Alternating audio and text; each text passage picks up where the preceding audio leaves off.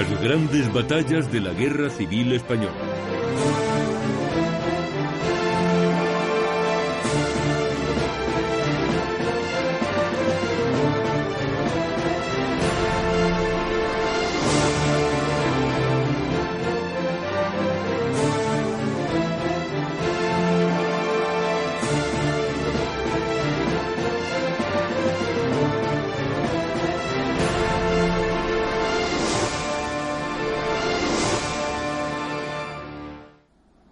Lo que comenzó en España como un alzamiento militar en julio de 1936 se está convirtiendo en una verdadera guerra fratricida.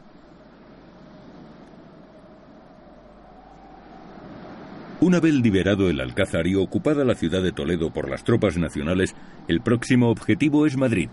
20.000 soldados van tomando posiciones y se acercan inexorablemente a su objetivo. La ciudad se prepara para el inminente ataque del ejército nacional.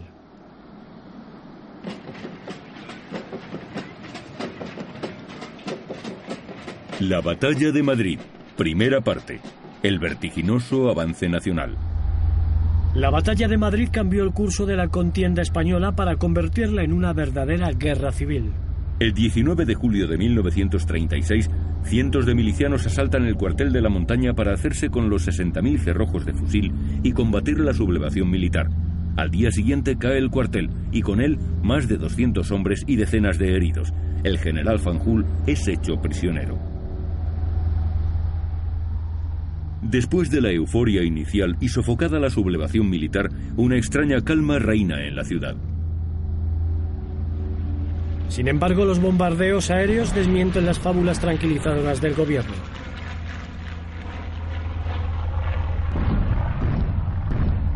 El 27 y 28 de agosto, Junkers alemanes atacan Madrid causando decenas de muertos.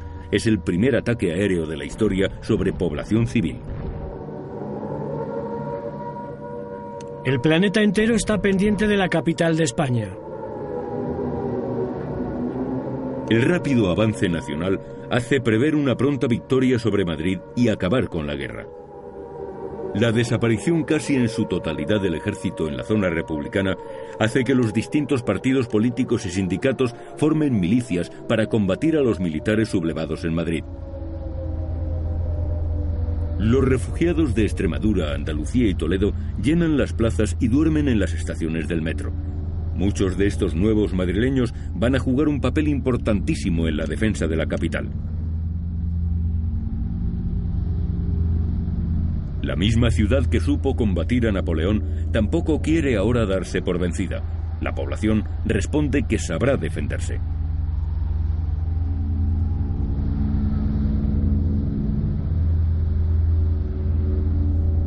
En esta ciudad irreal pastaban ovejas por el hermoso paseo del Prado y las mujeres se vestían de guerra. El celo de las nuevas autoridades hace que se aposten controles en casi todas las calles para así acabar con los emboscados. Ya circula entre los republicanos, socialistas y comunistas la consigna que habrá de unirlos más que ninguna otra cosa. No pasarán, el fascismo quiere conquistar Madrid, pero Madrid será la tumba del fascismo. La consigna vibra en el aire madrileño.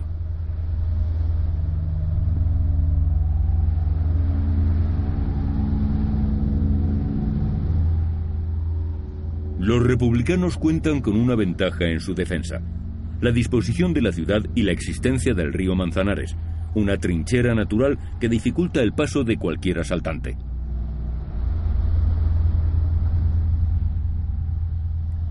Y dentro de la ciudad sigue la depuración política. A altas horas de la madrugada se paran coches en domicilios particulares, sacan a los detenidos y los llevan de paseo.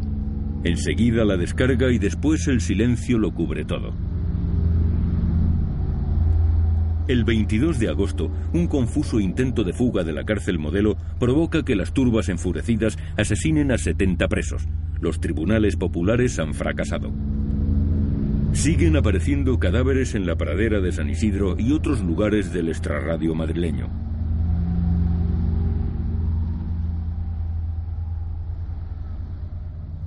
El ministro Prieto, a raíz de las matanzas de la modelo, comenta, Hoy hemos perdido la guerra. Al día siguiente, los nacionales bombardean el aeródromo de Getafe y el de Cuatro Vientos. Cazas y bombarderos alemanes sobrevuelan el cielo de Madrid, causando decenas de muertos, destrozos y desolación.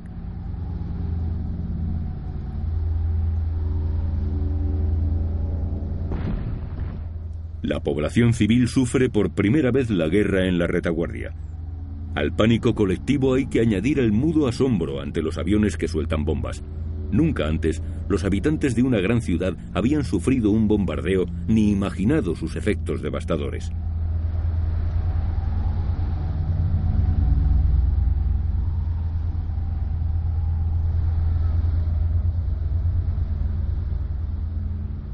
Pese a todo, la prensa y las autoridades republicanas intentan infundir ánimos en la población. Madrileños, adelante hacia el triunfo, a darlo todo, a sacrificarlo todo en defensa de Madrid. Durante todo el mes de octubre, la aviación nacional va a dar una excelente cobertura aérea al vertiginoso avance del ejército de Franco hacia Madrid. Las tropas que vienen del sur están a unos 30 kilómetros de la capital y militarmente una plaza sitiada es una plaza tomada o al menos eso cree el Estado Mayor Nacional. El general Varela comanda las columnas nacionales del sur. Por el norte son las tropas del general Mola las que avanzan sobre la capital. Las columnas nacionales se acercan, pero en las sierras que rodean Madrid les espera una desagradable sorpresa. Hay más de 6.500 milicianos defendiendo las sierras de Somosierra y Guadarrama, dos parapetos naturales que tienen atascadas a las tropas del general Mola.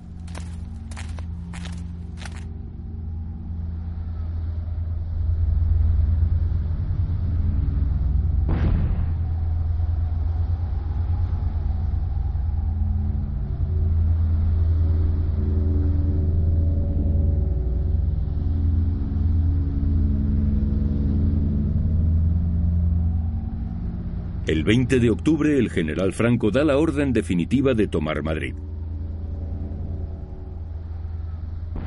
Toda la ciudad será el frente de batalla minado de trincheras. Las fuerzas aéreas van a ser determinantes. El progresivo estrechamiento del cerco permite a los nacionales ocupar aeródromos cada vez más cercanos a la capital y el avance terrestre se va a desarrollar siguiendo el modelo que ya se había experimentado en las colonias de África. Varias columnas avanzando a la vez hacia distintos puntos del frente en lugar de concentrar los ataques en un solo objetivo. Cada día que pasa los nacionales van ocupando pueblos cada vez más cercanos a Madrid. Pero la capital de España no es una plaza fácil de atacar. No es tarea sencilla tomar una urbe de un millón de habitantes que fácilmente puede engullir a las tropas atacantes y aniquilarlas en sus calles. El centro de la ciudad, con sus callejones serpenteantes, son una trampa mortal para cualquier atacante. Los milicianos saben que en la lucha callejera son superiores a sus enemigos.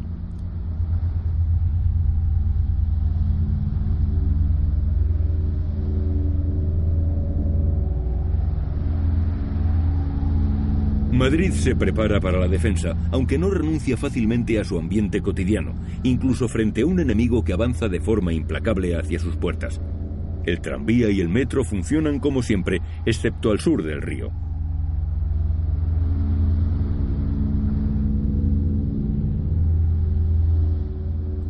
La República intenta acelerar la instrucción de los hombres que habrán de defender Madrid acabar con el desbarajuste de las distintas milicias y dar formación militar a los nuevos soldados. Aquellos que están apostados en los pueblos del sur de Madrid carecen de toda formación militar y no están preparados para la guerra sin cuartel que ya ha comenzado a librarse.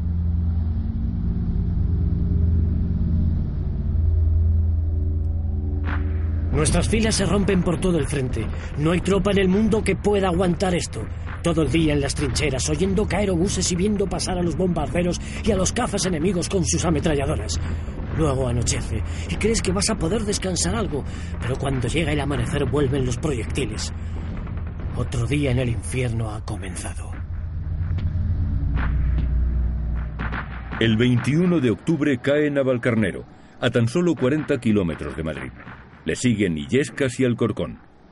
A falta de un milagro, Madrid caerá en los próximos días. Ante los madrileños desfilaban centenares de hombres sin uniforme, con un fusil en la mano y dos docenas de cartuchos en los bolsillos.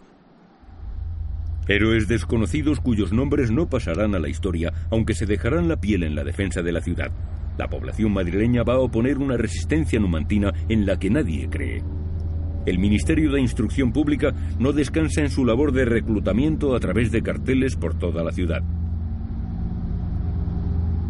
En distintos cines, teatros y hasta en la Plaza de Toros de las Ventas se reúnen los voluntarios, divididos por gremios para partir al frente, que se encuentra tan cerca que hasta el tranvía tiene parada allí. La agitación es frenética.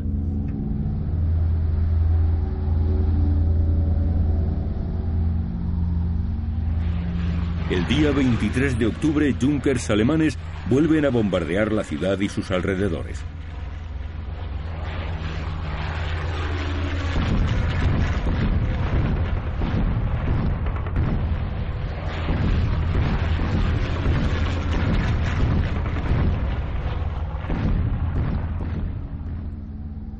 Algunos barrios de la periferia, como Argüelles, quedan casi destruidos, con edificios derrumbados y socavones en las calles. También las zonas céntricas como la Puerta del Sol, la Gran Vía y la calle Alcalá son muy castigadas. Por contraste, el barrio de Salamanca se ve poco afectado, por ser el lugar de residencia de simpatizantes de los nacionales. Pero es pasto de numerosos registros y saqueos.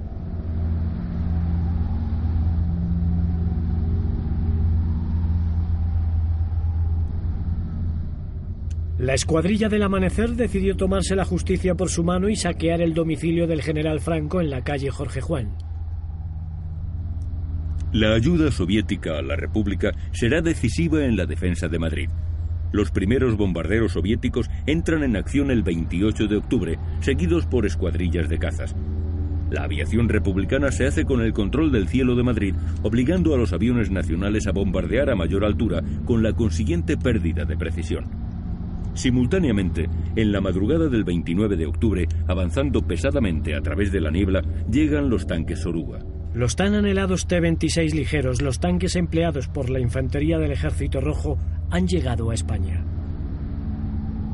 Enormes retratos de Lenin y Stalin cubren la Puerta de Alcalá y otros monumentos emblemáticos de Madrid. La ayuda soviética es exaltada en todos los tonos.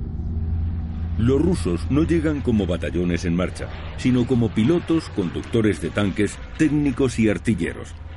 Entre los españoles republicanos hay pocos oficiales bien entrenados, y tanto la disciplina como la organización son confusas. Por fin ha llegado la tan preciada ayuda militar soviética que habrá de salvarnos en la defensa de Madrid contra el ataque fascista. La ayuda rusa de armamento y de hombres es una inyección de moral al bando republicano. No están solos. Largo Caballero, presidente del gobierno, necesita un ejército disciplinado y preparado para enfrentarse a las tropas nacionales.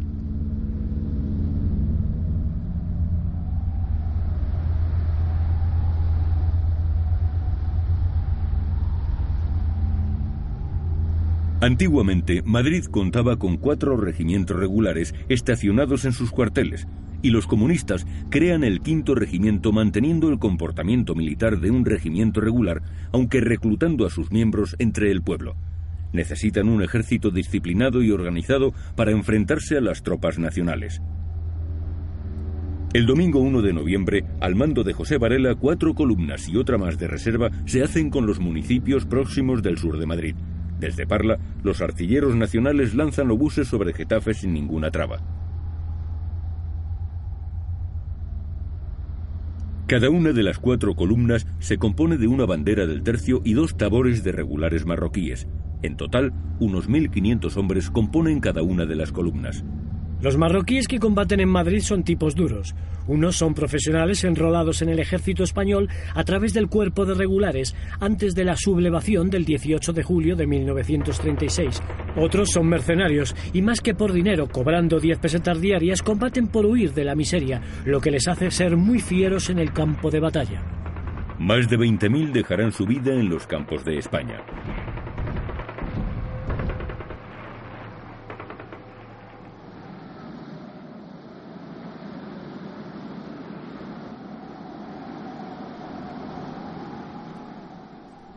Frente a ellos, una abigarrada mezcla de 25.000 hombres, milicianos, militares reincorporados, guardias civiles y carabineros, esperando el asalto.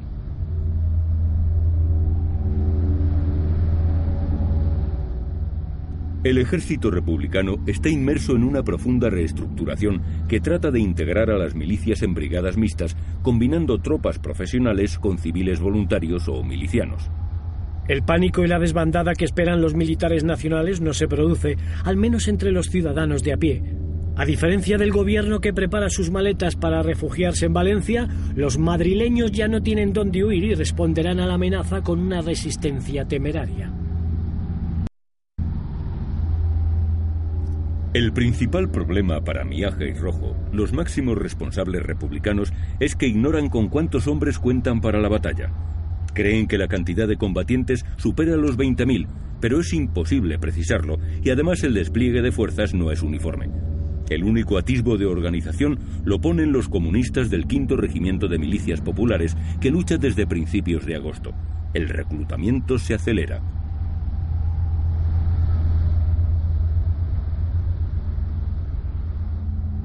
En suma, si algo definía la situación defensiva de Madrid era el desorden y la falta de armamento. El albañil Cipriano Mera se pone al frente de las fuerzas anarquistas para la defensa de Madrid. En total se estima que las fuerzas aproximadas son de unos 25.000 milicianos más otros 10.000 voluntarios que llevan días levantando fortificaciones y parapetos. A medida que avanzan los días, las principales calles parecen hormigueros incesantes de civiles, soldados, niños, viejos. Mientras cientos de refugiados siguen entrando en la ciudad, miles de soldados salen de ella para apostarse en las primeras líneas de frente.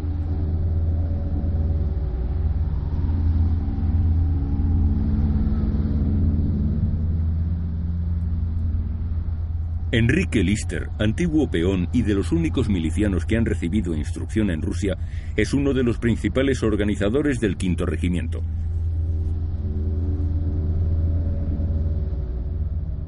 Él y sus hombres tienen orden de replegarse a Tarancón, pero siguiendo directrices del Partido Comunista se quedan en Madrid. La movilización de los madrileños se deja en manos de las organizaciones políticas y sindicales. Desde la radio se arenga a la población y desde camionetas se lanzan octavillas. Voluntarios organizados según sus gremios profesionales se reúnen para ir juntos al frente. Y sobre el terreno, los miembros de la Unión Militar Republicana Antifascista van a dirigir y preparar a unos 40.000 milicianos.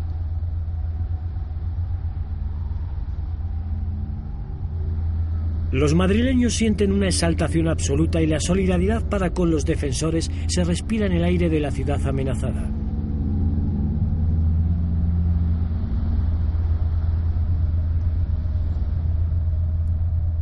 El papel de la mujer en la defensa de Madrid también habrá de cambiar.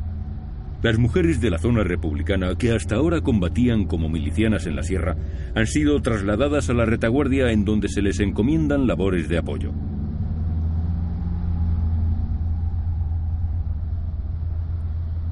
Trabajos de costura para abrigar a los soldados destacados en el frente, en fábricas de municiones, en transportes. El esfuerzo bélico en retaguardia. Fuera de la ciudad, más de 15.000 soldados nacionales están dispuestos para el asalto de Madrid. La marcha desde Sevilla les ha desgastado, pero su moral es alta y son muy disciplinados. En apoyo de la infantería acuden 45 blindados entre tanques alemanes y tanquetas italianas, muy importantes en el avance hasta la capital, pero casi inútiles en el terreno urbano. La mayor carencia nacional, una artillería escasa y de pequeño calibre.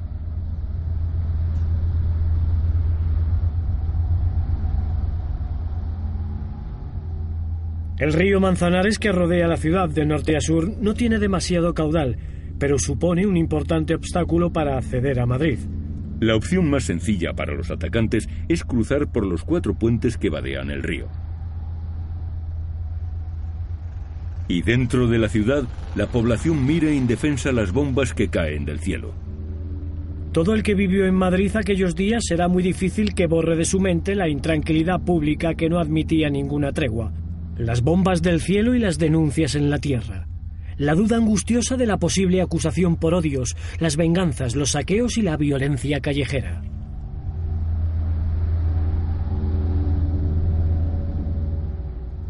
Más de 7.000 personas buscan asilo político en embajadas extranjeras.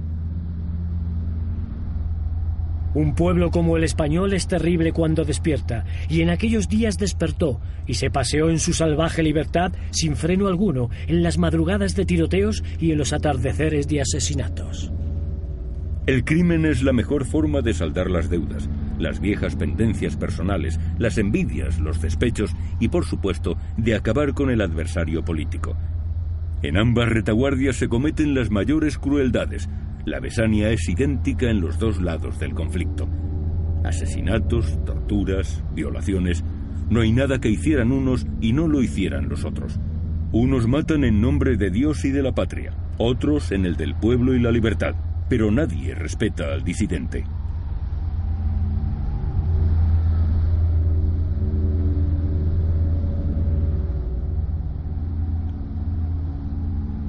El ministro Prieto pide cordura en tiempos de terror. El 4 de noviembre los nacionales toman Leganés. Por la tarde, tras una dura lucha, caen Getafe y su aeródromo. Vivir en Madrid era vivir en el campamento de un ejército en vísperas de una batalla decisiva. La primera línea del frente de los republicanos retrocede hasta las afueras del barrio de Carabanchel. El jueves 5 de noviembre empieza la lucha en las calles. Carabanchel se cubrió de trincheras y rememoró la copla popular. Si me quieres escribir, ya sabes mi paradero. Campos de Carabanchel, primera línea de fuego.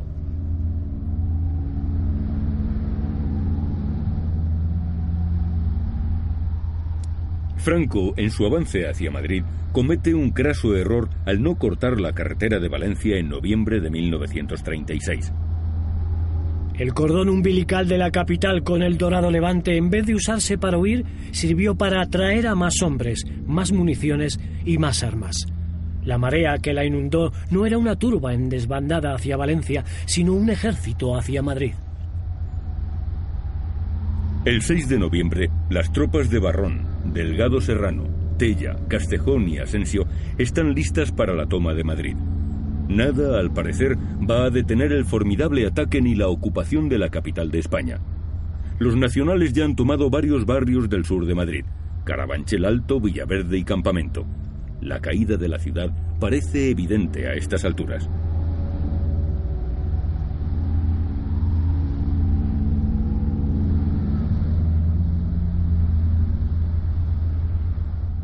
En la España nacional se preparan festejos y se brinda por la caída de Madrid. Una larga fila de camiones repletos de víveres espera entrar en la ciudad. Al mismo tiempo, el gobierno de la República huye de madrugada a Valencia. La capital está siendo abandonada. Una de las 130 patrullas que vigilaban la carretera paró a uno de los coches con varios ministros. La patrulla anarquista no salía de su asombro. El gobierno escapaba de Madrid abandonando a su suerte a los madrileños. Largo Caballero, presidente del gobierno de la República, entrega al general José Miaja el mando de la defensa de Madrid. Miaja convoca a los líderes de las principales milicias.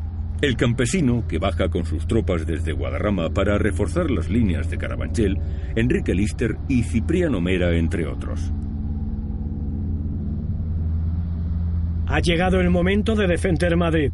Si alguno no está dispuesto a morir, que lo diga ahora. La mañana del 7 de noviembre es gris y fría.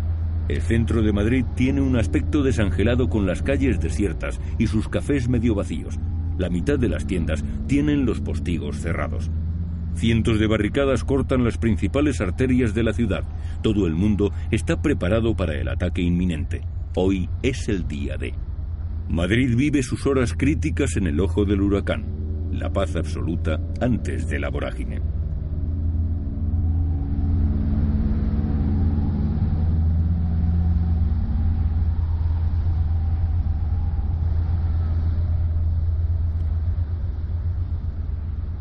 Las líneas telefónicas están cortadas. Se ha descubierto que los quinta columnistas mandan información a Franco por el simple método de llamar por teléfono a la parte de Carabanchel ocupada por los nacionales y darle información. El primer plan de ataque de Franco, como posteriormente se iba a desvelar, consiste en tomar los puentes que cruzan el Manzanares, aunque no ha tenido en cuenta que esos puentes están minados de explosivos. Las brigadas internacionales van llegando a la capital para sumarse a la defensa de Madrid. La columna internacional marcha por la Gran Vía esa mañana crucial del domingo 8 de noviembre. No es un desfile, van a tomar posiciones en la ciudad universitaria. Muchos son refugiados políticos de países fascistas como Alemania, Italia y Polonia. Algunos son voluntarios individuales, simpatizantes de la izquierda, otros son simplemente hombres en busca de aventuras. Excombatientes de la Primera Guerra Mundial, desertores universitarios, obreros, idealistas, delincuentes. La parte más dura de la lucha va a recaer en los hombres de la columna internacional. Se les manda a las posiciones más atacadas, como la casa de campo o la universitaria. Muchos de ellos morirán sin haber visto siquiera algo de la ciudad por la que van a caer. Las bajas serán enormes.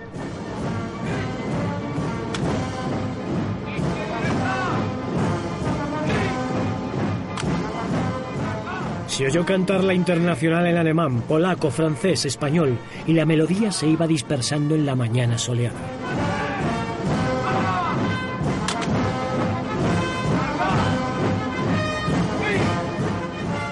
Con las primeras luces, las tropas nacionales penetran en la casa de campo y enfilan hacia el río Manzanares. Tienen la misión de tomar los puentes que sortean el río. Por el sur, la columna de caballería del coronel Monasterio toma el Cerro de los Ángeles, elevación desde la que dominan las cercanías de Madrid.